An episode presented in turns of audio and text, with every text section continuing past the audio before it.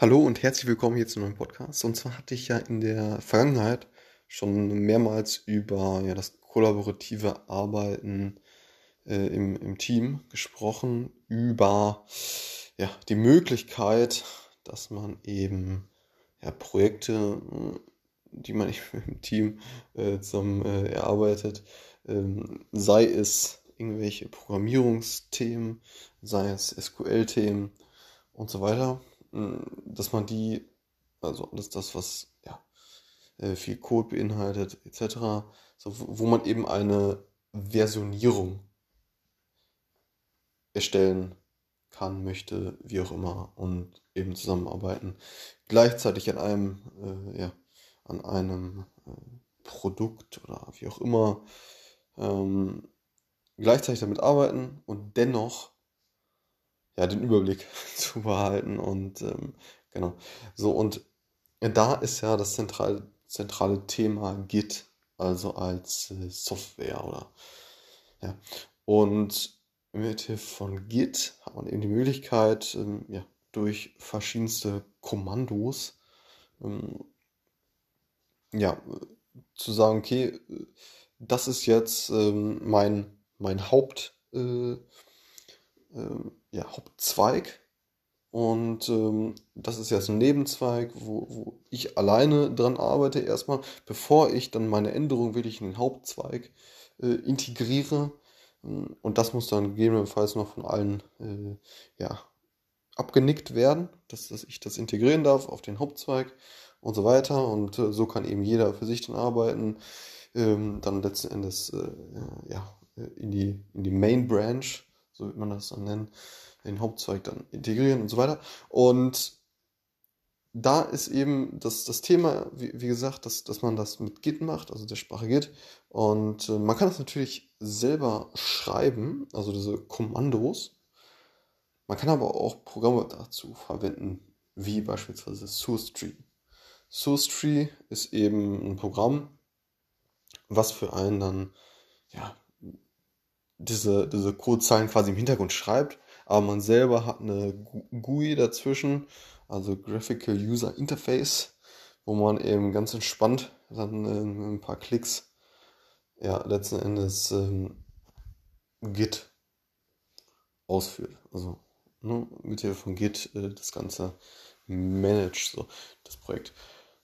Und ein Setup wäre dann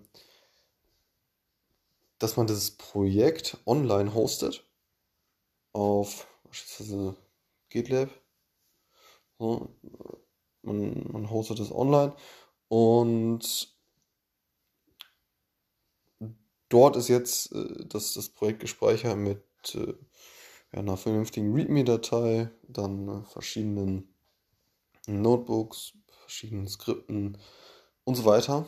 Und äh, dort haben jetzt eben mehrere Leute Zugriff und jetzt ist es halt so, dass man kann jetzt nicht in, in GitLab selber arbeiten, sondern man lädt sich diese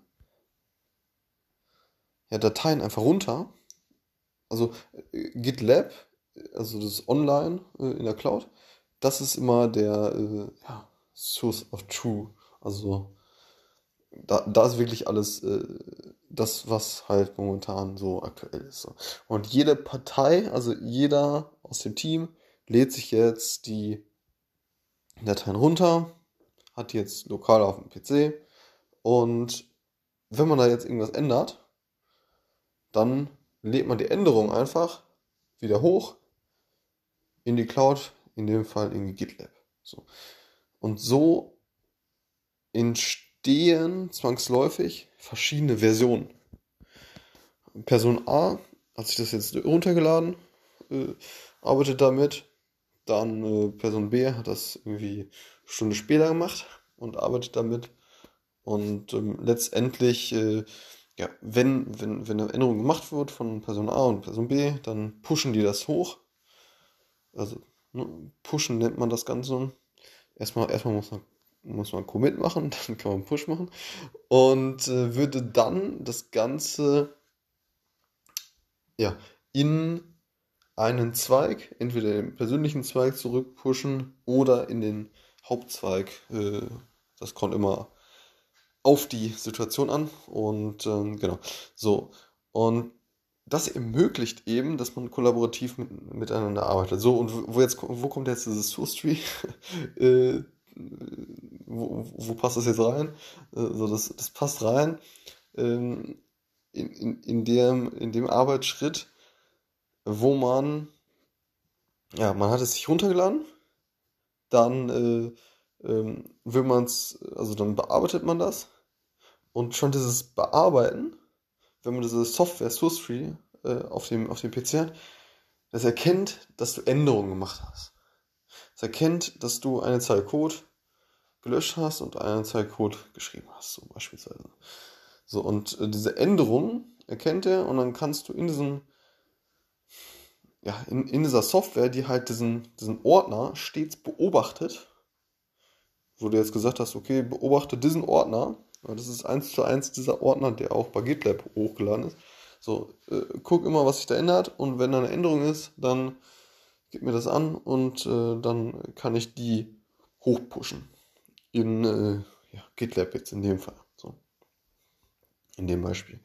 Und das ermöglicht eben, ja, stets diese Aktualisierung halt immer hochzuladen. Und ja, diese Software, die man lokal eben auf dem, auf dem PC hat, SourceTree, ja, die äh, ist halt äh, dafür da, im Hintergrund dann halt diese Git-Befehle auszuführen.